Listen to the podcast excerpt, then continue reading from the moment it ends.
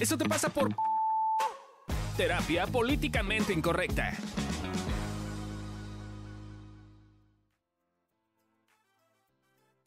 Hola, ¿cómo están? Bienvenidos a un nuevo episodio de Eso te pasa por versión. Nos cuentas tu chisme, nos cuentas tu caso y te decimos por qué te pasa. ¿Ok? Y entonces en este eh, em, momento eh, les, vam- les voy a platicar un caso que además creo que este sí es bien común, muchachos. O sea, yo lo he escuchado un buen, a ver qué opinan ustedes. Eh, pero básicamente la historia va así. Es una mujer que conoció a alguien en Tinder. eh, por eso se llama Mi Uh, última pareja, la conocí en el Tinder. Eh, eh, y entonces conoce a un cuate en el Tinder. Eh, tenían muchos conocidos en común, tenían amigos en común y pues que una cosa llevó a la otra, terminaron saliendo y que es importante mencionar que los primeros cuatro meses todo era color de rosa, todo era maravilloso, eh, pero de pronto como que pareciera que Todo cambió. todo cambió. cambió. Y Que- se acabó el cambió. encanto. Claro, se acabó el encanto. Y entonces la persona en cuestión, eh, así, así lo menciona, se, se, volvió, se volvió celosa, posesiva y manipuladora. eh, a Mm. tal grado que iba a su trabajo, o sea, al trabajo de ella, ¿no?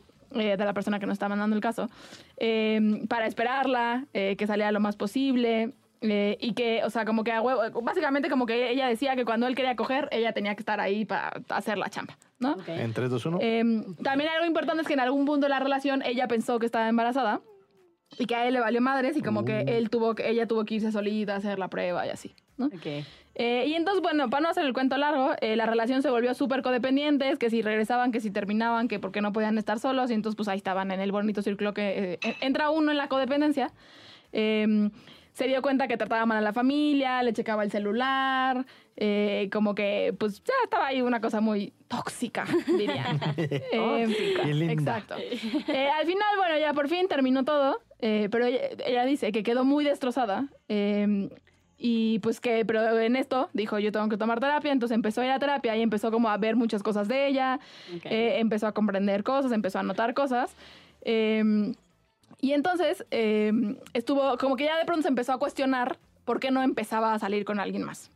Eh, y entonces básicamente el, el problema es que lleva cuatro años eh, de, de esta última relación que ya platicamos tóxica codependiente y que pues si bien sí, han, pues, sí ha aceptado relaciones y sí, ha- sí que tiene a un muchachito ahí en el trabajo, eh, pues como que todos les busca el lado malo, les busca lo que no funciona, que si lo agostean, que si no funciona, no, o sea, como que no hay ninguno que, que, que- le encante, Ajá. exacto, que le acomode, que la tratan como amiga y así. Eh, y pues bueno, ella quiere como, ahorita está, ahí, hay un, hay un muchacho en puerta que ella tiene como muchas ganas de conocer, eh, pero pues que la verdad es que no quiere enamorarse, que solo ve lo cerrado que es, eh, que es pedante este muchachito nuevo en cuestión. Eh, y entonces, bueno, la pregunta es que no quiere regarla una vez más, que quiere seguir en la soltería, pero pues no sabe si es por miedo a enamorarme o sencillamente porque estoy bien así. Y pues esa es la, esa es la duda y esa es la pregunta que nos, que nos hace. Hay como muchos estos posts, ¿no? Esto te pasa por víctima, eso te pasa por miedoso, Esto te eso pasa te por pasa por devaluado. evaluado, ¿no? O sea, Eso como... te pasa por ir con un mal terapeuta. Ajá. Sí, sí, eso, no, no le iba a decir así, pero sí, la neta, fue güey. desde hace cuatro años a terapia. No, al- algo debió de haber visto y, muchacha. y todo lo que aprendimos es que el pendejo es el otro. Estamos en un problema. Ya vamos como en menos 30. Oh, sí, sí, justo. Sí, sí, sí, justo. Sí suena como con mucho miedo, ¿no? Como de no ya no lo ya no quiero volverla a cagar, o sea, o ya no quiero que me lastimen mi corazón, ¿no? Y entonces, pues así me cierro, Como- ¿no? Y les pinto como dedo a todos, ¿no? Un poco también se siente así como, "No, no vas a entrar, perro." Creo que yo También un poco como berrinche, ¿no? Berrinche, sí, sí, no sí. sé. A mí, a mí me pasa y creo que a Lore también, Sí. ¿no? O sea, de pronto como, ah, ya lo intenté todo, ya hice, ya no sé qué, no se puede, chingada, no quiero. Ya, ¿no? Es como, y por eso yo voy a elegir como si se pudiera, que no me vuelvo a enamorar de nadie, ¿no? No vuelvo a abrir mi corazón, ni te lo creas. ¿no? Sí, y hacemos berrinche sin fin. Sí, creo que también yo diría como algo de eso te pasa como por hacer seguridades, que sé que tiene Ajá. que ver con el miedo. Sí, pero como de control, pronto sí. esto de, claro, ya todos van a ser iguales. eh, no, o sea, como, como No hay amor serie- para mí. No hay amor para mí, de, de ver todo lo culero, ¿no? Eh, creo que de pronto también caemos en. Cuando nos pasa algo que nos duele o cuando estamos en una situación en la que nos duele, de pronto también hacemos un montón de seguridades y reglas que, gente, la verdad, en la mayoría de los casos no son reales. O sea, no, no funcionan así. Yo diría, eso te pasa por vivir en un mundo oscuro y gris donde todo es malo. y estoy viendo todo malo, ¿no? O sea, como que hay una parte en la cual la parte de la historia que no nos está contando es qué le gusta, por ejemplo, el muchachito, ¿no? O sea, es qué no me gusta, qué está mal, dónde me podrían lastimarme. Y les tengo una mala noticia. Si, estoy, bus- si estás buscando todo el tiempo dónde te pueden lastimar, vas a encontrar un montón de cosas, Claro. porque la vida implica que te lastimen y que te duela, ¿no? Entonces es como este tema de...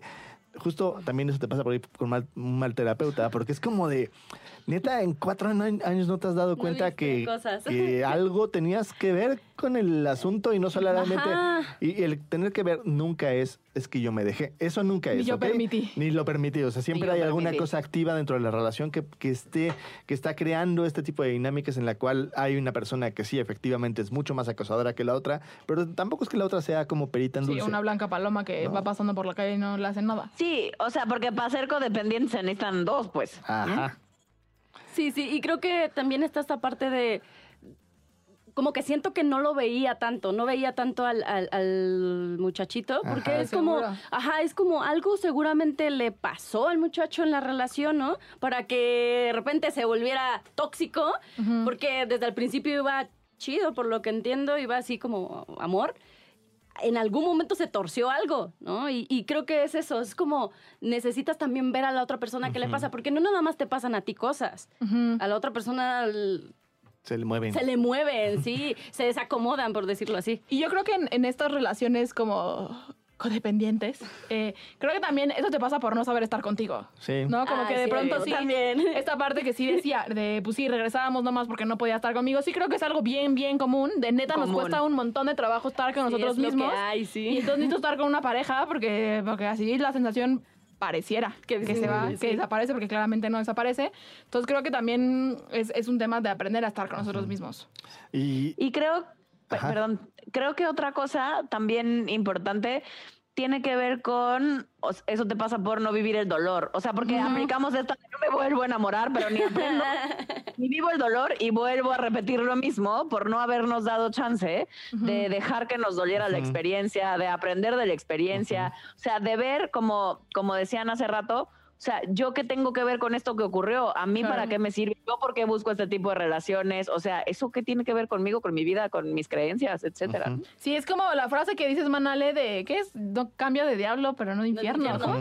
Ah, sí, cambiamos de diablo, pero no de infierno, sí. Sí, sí, y porque aparte seguramente tiene miedo volverlo a intentar, pero es como, como mejor le aviento al pedo porque él fue Ajá. el culpable. y entonces ¿no? los hombres y la Ajá, vida son malos vida, y ajá. terribles. Entonces la vida Claro. me va a poner un hombre que me la. Sí, porque todos los hombres son malvados y terribles. Y creo que desde esa óptica nunca vas a tener la valentía de volver a abrir tu corazón Exacto, y sí, volver claro. a conectar con alguien, porque sí, el, el que te lastimen, el que te duela, el que haya cosas que no funcionen, Pues no es negociable, es parte de la vida. Y creo que es importante que si quieres tú sentirte conectado, visto, reconocido, eh, y quieres reconocer, ver y tener Claro. una comunicación con alguien, es importante que abras tu corazón y tengas esta capacidad de poder ser valiente. Porque si no, pues estás en este lugar de estar de cobarde, de miedoso, esperando que una seguridad te dé a alguien que no te va a lastimar, que nunca va a pasar. Claro, que es también en función de esto del miedo, yo diría también eso te pasa por no dejar que el miedo te cuide, ¿no? Porque eh, si bien, ¿no? Ale y yo también siempre nos burlamos eh, de nosotros mismos, pues a ver, hay una parte en la que yo digo, esas relaciones codependientes ahí, se siente bonito Ay, ese pedo cosas. así como de, te necesito, ¿no? Hay una parte en la que claro No que te... puedo vivir sin ti. Exacto, ¿no?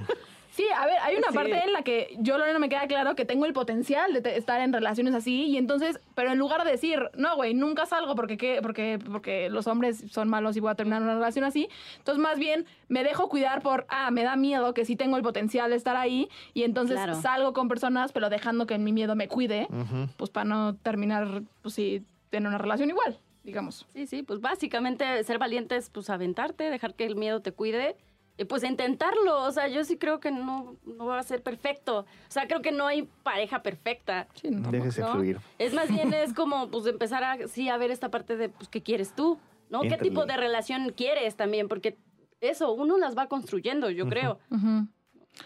¿Algo más, muchachos? Pues yo Pues nada más no, Cambia diría de que... terapeuta. Sí. Cámbiate. Ven con nosotros. Y saben que también, ahorita estoy pensando para irnos, también, si tienes una amiga o un amigo que está en una relación así, Ay, no le digas nada. exacto, güey, no se hace el un claro, estás bien pendeja, amiga, date cuenta. Gente, eso no funciona, eso solo Nunca. hace que te sientas más pendeja, porque claramente si estás ahí, un poco es, por algo y porque Sí. te cuesta trabajo. Y porque no lo ves y sí. Tengo, Sí. tengo un paciente justo que le pasaba eso. Siempre juzgaba a sus amigas porque Ah, tenía sí, muchas claro. amigas y todas Ah, sus sí. amigas así como de, ay, pinches güeyes tóxicos con los que andas, güey. Y Claro. como la vida para cerrar la boca se topó una relación aún Peor, más güey. codependiente y más loca, ¿no? Y entonces el güey decía, es que neto no gano nada aquí, no me salgo, güey. O sea, estoy güey o qué? No, güey, espérame, no. Y entonces le sirvió mucho para ser empático con sus amigas. Pero Claro. Nunca digas nunca también. Sí, Exacto. Tienes a alguien así, acompaña, dile lo que te pasa, paciencia. bulérate, muéstrale, dile que te duele verla así, Ajá. etcétera, etcétera. No regañes y digas, amiga, date cuenta, deja No. el tóxico Sí. porque eso no funciona. No funciona. Funciona ¿Ok? más decir me duele verte así, no sé cómo apoyarte, exacto. oye, ¿qué hacemos? Aquí estoy para lo que si te- necesites. ajá, si te vieras con los ojos que yo te veo, pues yo creo que no estarías ahí, no, o sea, etcétera. Pero no es este pedo de qué pendejo estás, güey. Ay, de veras. Sí, sí, siempre revisar que también te pasa a ti con el tema. Exacto. Porque por algo está en tu vida también. Sí, también. Entonces, bueno, gente bonita, pues esperemos que este caso les haya sido familiar y por lo tanto les hayan servido las soluciones y mándenos el chisme. Entre más detalle, mejor, Mejor. nos hacen la vida un poco más fácil. Cáiganle con una lana al Patreon, ya saben, para que esto pueda seguir eh, funcionando. Evolucionando. Y nos vemos, nos escuchamos la próxima. Bye. Ay.